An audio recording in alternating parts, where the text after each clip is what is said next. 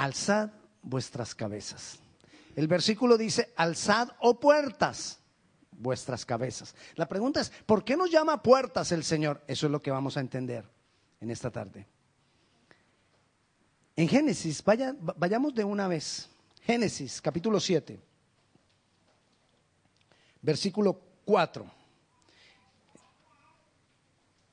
Está en la parte de la historia cuando Noé ha terminado de fabricar el arca que Dios le ordenó que fabricara.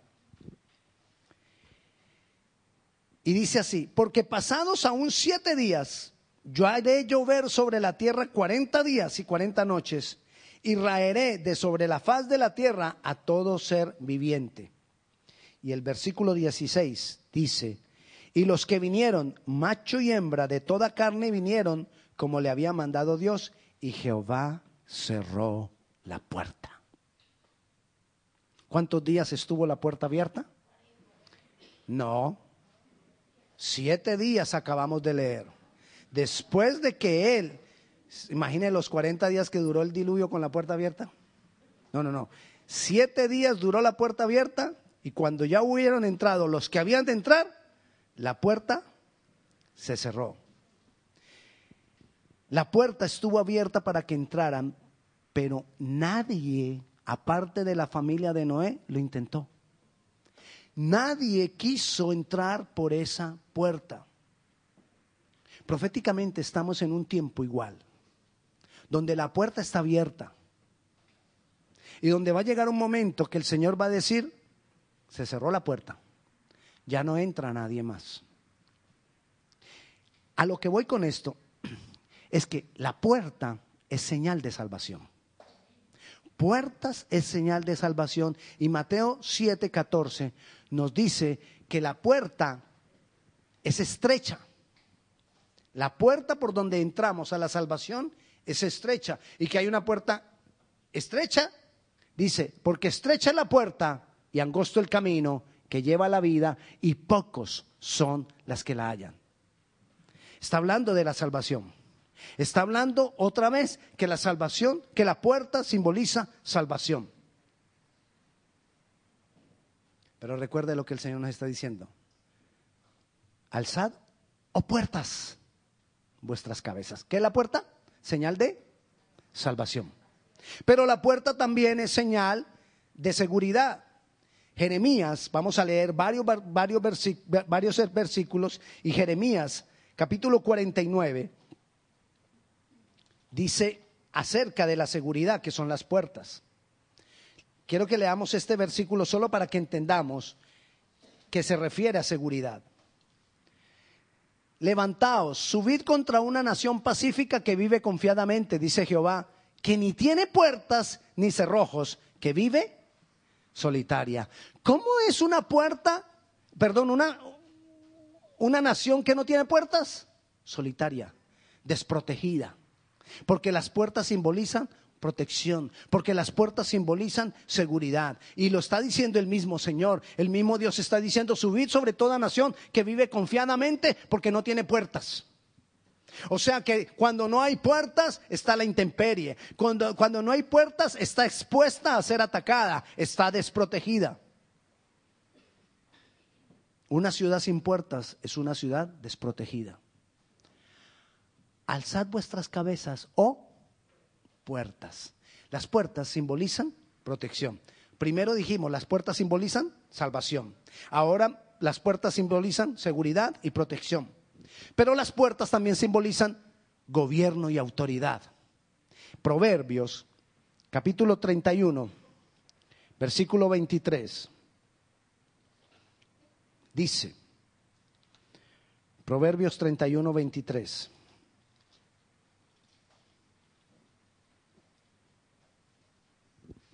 Su marido, está hablando de la mujer virtuosa, y dice, su marido es conocido en las puertas cuando se sienta con los ancianos de la tierra. ¿Dónde se sentaban los ancianos a gobernar?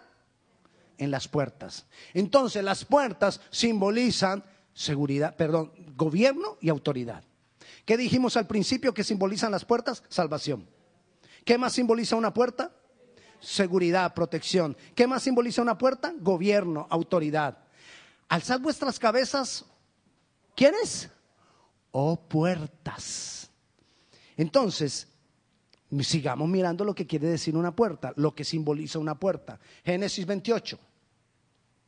Génesis capítulo 28, versículo 12. Dice así. Es el momento en que Jacob viene por el camino. Jacob, ¿se acuerda que Jacob, el hermano de Saúl, que fueron dos gemelos? La historia de los dos gemelos. Bueno, Jacob era el engañador, el que nació después, pero que quería la primogenitura. Está en ese estado Jacob que viene y se encuentra con el Señor. El versículo 12 dice que tiene un sueño y soñó y aquí una escalera que estaba apoyada en tierra y su extremo tocaba en el cielo y aquí ángeles de Dios que subían y descendían por ella. Versículo 17. Y tuvo miedo y dijo, cuán terrible es este lugar. No es otra cosa que casa de Dios y puerta del cielo. ¿Qué fue lo que vio él en ese sueño para decir, esto no es más que puerta del cielo. Él tuvo un sueño, tuvo una visión durmiendo. Veía en el cielo, los cielos abiertos y una escalera apoyada en el cielo. La punta de la escalera estaba en el cielo y la otra punta estaba en la tierra.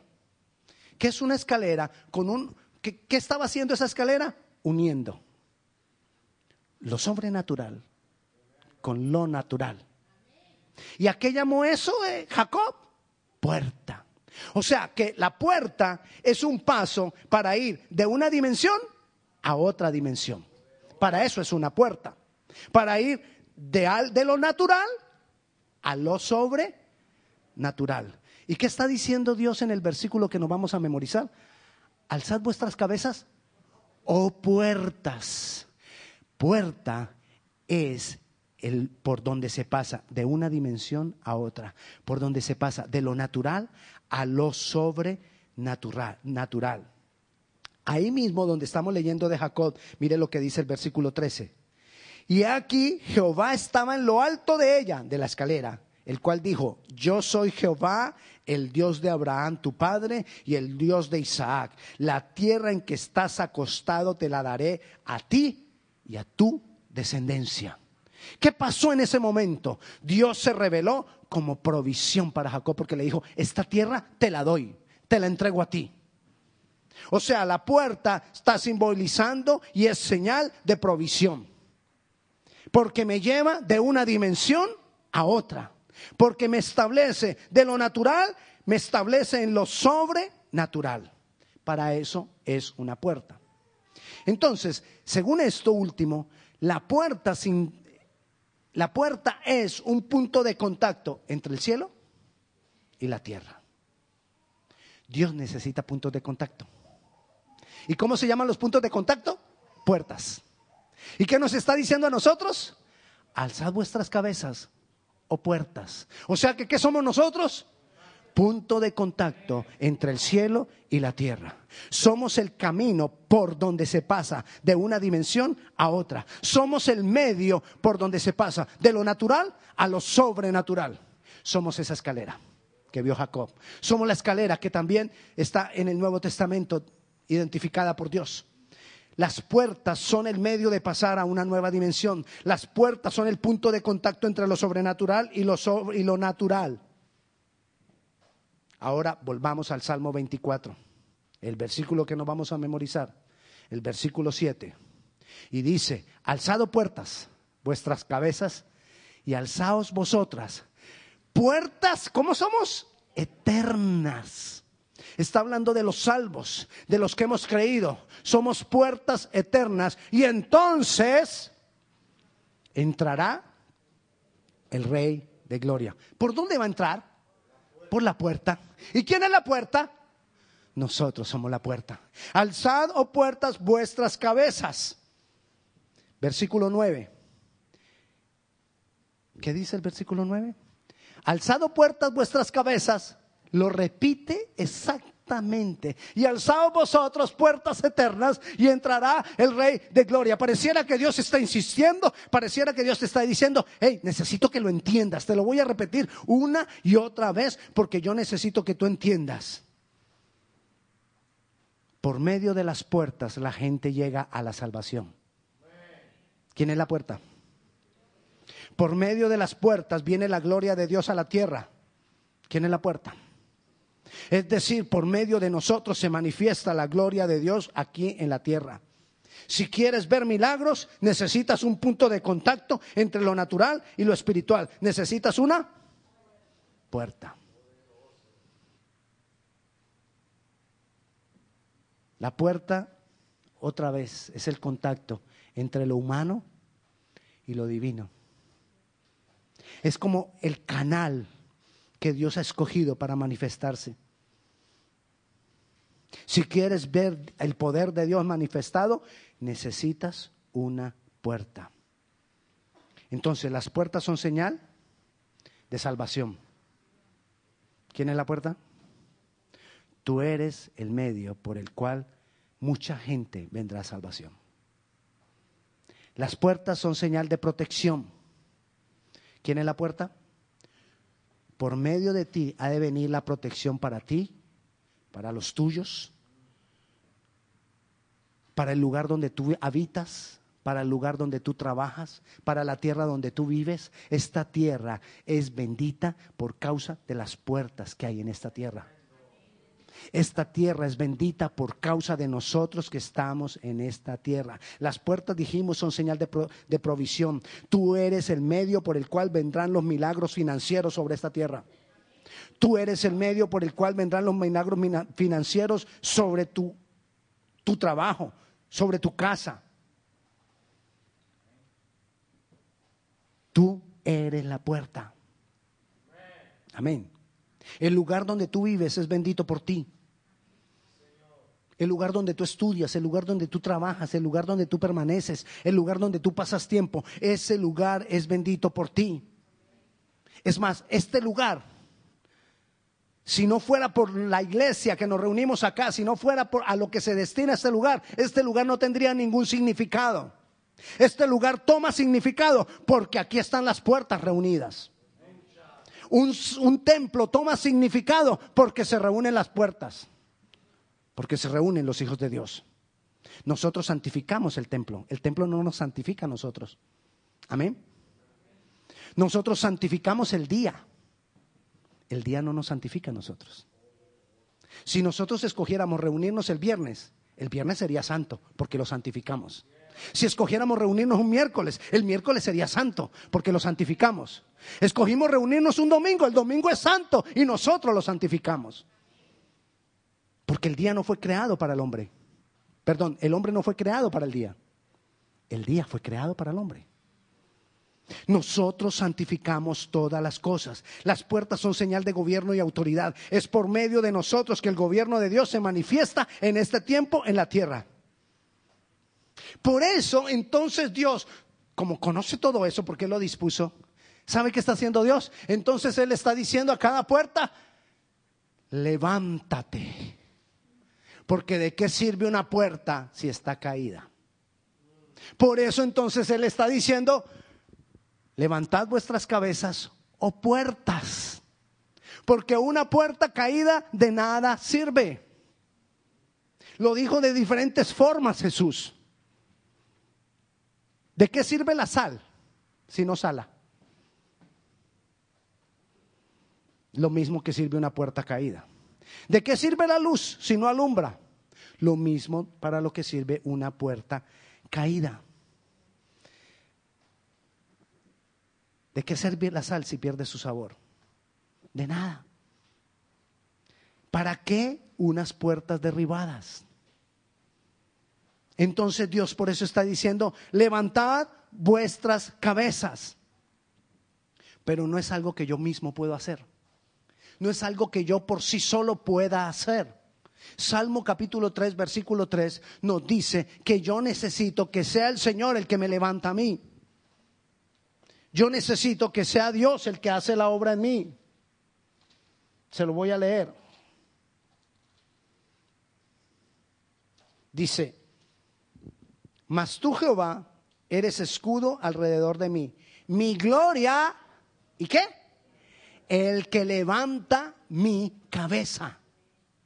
Es el Señor el que me levanta. Es el Señor el que levanta mi cabeza. Es el Señor el que me hace estar en las alturas. Segunda de Samuel, capítulo 3. Perdón, capítulo 22, versículo 34. Aquí usted va a encontrar un cántico de David en Segunda de Samuel. Ese mismo cántico de David está en el Salmo 18. Y dice, quien hace mis pies como de siervas y me hace estar firme sobre mis. Y recuerda que hace una puerta, el contacto entre lo natural y lo sobrenatural. Y para nosotros poder ser contacto entre lo natural y lo sobrenatural, necesitamos ser elevados a lo sobrenatural. ¿Me entiende? Pero no puede ser algo que yo logro por mí mismo. Tiene que ser algo que yo logro en mi relación con Dios, en mi comunión con Dios, en mi estar con Dios. Es el Señor el que me hace estar en las alturas, es decir, en lo sobrenatural. Yo le voy a contar algo que ya se lo he contado, pero se lo voy a volver a contar, porque sirve como ejemplo para esto. Y ahora que estuve en Colombia vi esa palma. Cuando yo estaba niño, había una palma de coco, una palma de coco que nosotros llamamos en Colombia pipa, ese tipo de coco. Es un coco, usted lo va a identificar cuando se lo, se lo diga, es un coco que no madura y no se puede uno comer la pulpa del coco. Pero el agua de ese coco es dulcecita.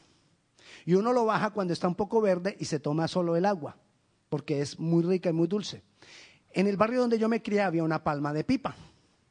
Y entonces yo con un amigo empezamos a buscar la manera de bajar cocos de la palma de pipa. Y empezamos, empecé yo a subirme primero. Y suba la palma, y suba la palma, y suba la palma. Y se me empezó a pelar aquí las piernas. Y ya llegué yo, y como el coco estaba verde, yo le daba vueltas al coco. Y no desprendía y no desprendía. Y ya estaba casi colgado del coco y no desprendía. Esto me dolía, esto me ardía aquí las piernas, hasta que me bajé. Y mi amigo me dice, no es que vos no sabes cómo se hace, te voy a enseñar. Él empieza a subir y no llegó hasta ahí a empezar a arar, sino que siguió, pasó por encima de los cocos, llegó hasta la parte de arriba de la palma, se sentó, le dio un golpe a cada coco y cada coco caía y yo con mis piernas raspadas. Me dijo él, tú no puedes bajar el coco estando abajo, tú tienes que estar arriba para poderlo bajar. Si nosotros queremos bajar las cosas sobrenaturalmente, yo no puedo estar acá abajo para bajarlo. Yo tengo que estar arriba. Y dice ahí que el Señor me pone a mí en las alturas.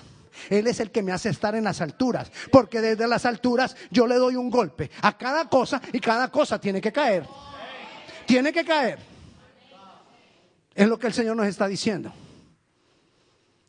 Ahora que estuve en Colombia lo recordé, pasé por enfrente de la palma y dije, ah, no me, no me fijé si tenía coco. Entonces mire lo que está diciendo David. David está diciendo en ese cántico que él expresó que el Señor lo hacía andar sobre las alturas.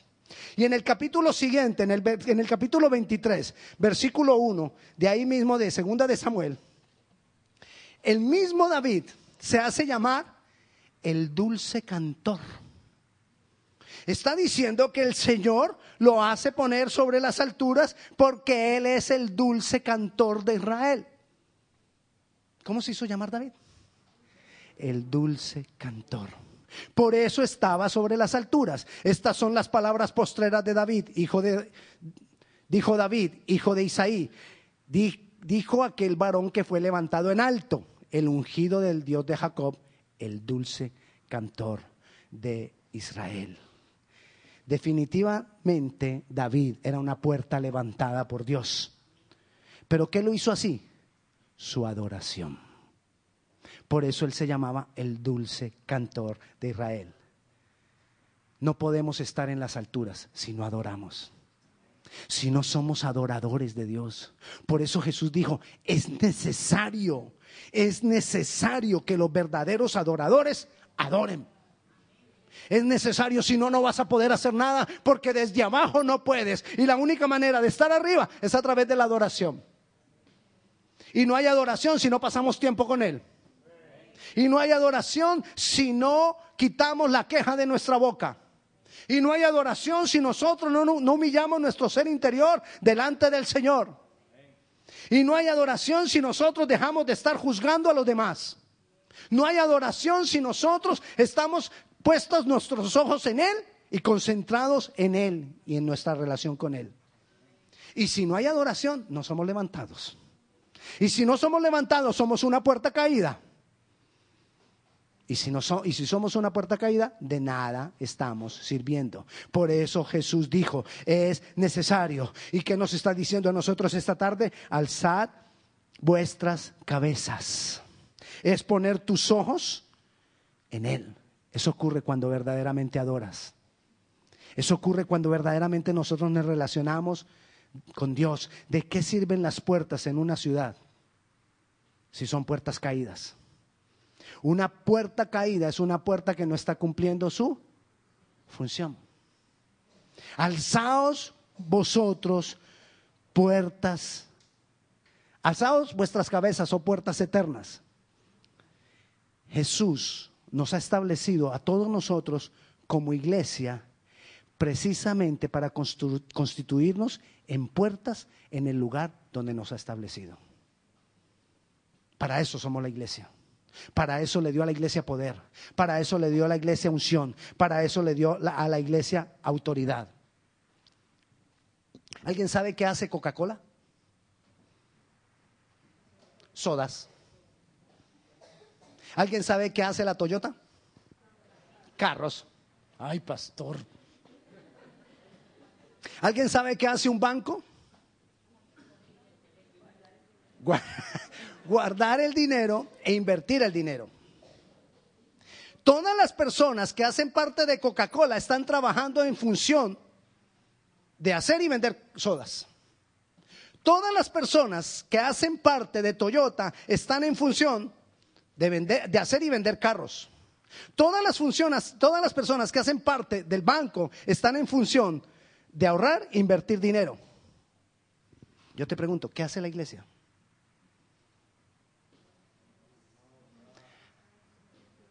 A veces ni siquiera sabemos qué hace la iglesia. Sabemos que hace Coca-Cola. Ay, pastor, es que pregunta tan fácil. Sabemos que hace Toyota. Sabemos que hace un banco. Pero quizás no sabemos qué hace la iglesia. Y es lo más importante que existe sobre la tierra. Porque es la puerta del cielo. La iglesia es la puerta del cielo. Tú y yo somos las puertas del cielo. ¿Y qué hacemos? Nosotros estamos aquí para bendición de otros, para salvación de otros, para protección de otros, para provisión de otros, para que Dios se manifieste a través de nosotros. Para eso es la iglesia. Y así como todas las personas que hacen parte de Coca-Cola están en función de hacer y vender sodas, todas las personas que hacen parte de la iglesia deben estar en función de bendecir de ser salvación, de ser protección, de ser provisión para otros. Eso es la iglesia. Eso somos nosotros y para eso estamos aquí. Alzad vuestras cabezas o oh puertas. El Señor nos está diciendo, ustedes yo los necesito, a ustedes los he puesto ahí porque yo me quiero manifestar, a ustedes los he puesto ahí porque yo quiero obrar en ese lugar. Así que tú no estás aquí para recibir, tú estás aquí porque Dios te quiere usar. Tú estás aquí, tú estás aquí porque Dios quiere bendecir gente.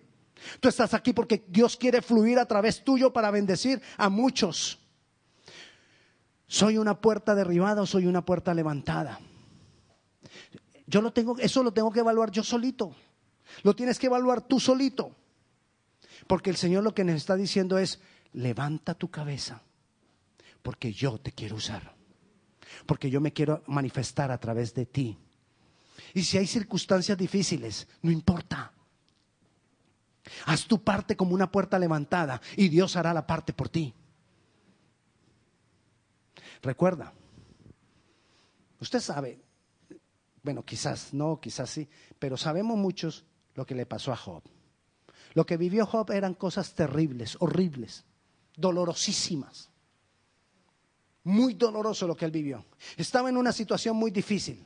Pero uno de los pasajes que más me gusta, de los miles que más me gustan, uno de los pasajes que más me gusta de la Biblia es cuando dice la palabra en Job 42, 10. Y cuando Job hubo orado por sus amigos, Dios le devolvió al doble todo lo que había perdido. ¿Cuándo? Cuando fue una puerta para otros cuando fue el punto de contacto para que Dios bendijera a otros. Cuando levantó su cabeza de su condición y dejó de mirar la condición en la que él se encontraba y empezó a mirar todo lo que podría Dios hacer a través de él por otros. En ese momento Dios quitó la aflicción de Job y le fue devuelto al doble todo lo que tenía y todo lo que había perdido. Porque fue una puerta levantada. Alzad vuestras cabezas, oh puertas y entonces entrará el Rey de Gloria. Entonces la gloria de Dios se va a manifestar. Entonces nosotros vamos a ver cómo Dios nos usa, cómo Dios se manifiesta a través de nosotros. Ese es el mensaje de esta tarde. Pero recuerda, no nos podemos levantar a nosotros mismos. Y el Señor está hoy para decirme, yo soy el que levanto tu cabeza y yo soy tu gloria. Todo lo que tenemos que decirle al Señor en esta tarde Señor, levanta mi cabeza. Yo quiero ser una puerta, una puerta de bendición. Yo quiero ser puerta del cielo. Yo quiero ser puerta de salvación. Yo quiero ser puerta de bendición para otros. Yo quiero ser ese medio que tú utilizas, esa escalera que tú utilizas para bendecir a otros. Eso es algo que cada uno tiene que decirlo. Nadie lo puede decir por ti. Nadie puede hacer esa oración por ti. Es algo personal. Y es algo a lo que yo te invito esta tarde que hagamos. Que le digamos, Señor, aquí estoy. Soy parte de la iglesia porque tú me vas a usar. Y Dios quitará la aflicción que pueda estar sobre ti, que pueda venir sobre ti, cuando tú seas una puerta levantada. Y entrará el Rey de Gloria. Y el Rey de Gloria se manifestará. Y el Rey de Gloria obrará. Ahora vimos obrando al Rey de Gloria mientras alabábamos, mientras cantábamos. Vimos obrando al Rey de Gloria. Y el Rey de Gloria sigue obrando mientras, mientras escuchábamos la palabra. El Rey de Gloria está obrando. Porque el Rey de Gloria está interesado en ti y en mí para hacer cosas maravillosas en esta tierra. Esta área tiene que ser transformada por nosotros. Esta área tiene que ser cambiada por nosotros. Alrededor de tu casa tiene que ser cambiado por ti. Los compañeros de tu trabajo tienen que ser transformados por ti. Las personas con las que tienes negocios tienen que ser transformadas por ti. Y espero que me entienda cuando digo que sean transformadas por ti. Yo sé que es Jesús el que transforma, pero que tú seas ese medio por el cual llega salvación a sus vidas. Para eso estamos, para eso existimos. Somos más que Coca-Cola, que Toyota, que un banco. Somos la iglesia de Jesucristo. Somos la iglesia del Señor. Somos puerta del cielo. Quizás lo que no hemos entendido es eso. Somos puerta del cielo. La puerta del cielo ya no es un lugar. La puerta del cielo no es una escalera como la vieron ellos. La puerta del cielo ni siquiera es el templo. La puerta del cielo somos tú y yo. Y este es tiempo de levantar nuestras cabezas y de decirle, Señor, yo necesito que tú levantes mi cabeza, porque yo quiero ser una puerta levantada y restaurada. Y yo te invito a que le digamos eso al Señor. Pongámonos de pie y oremos.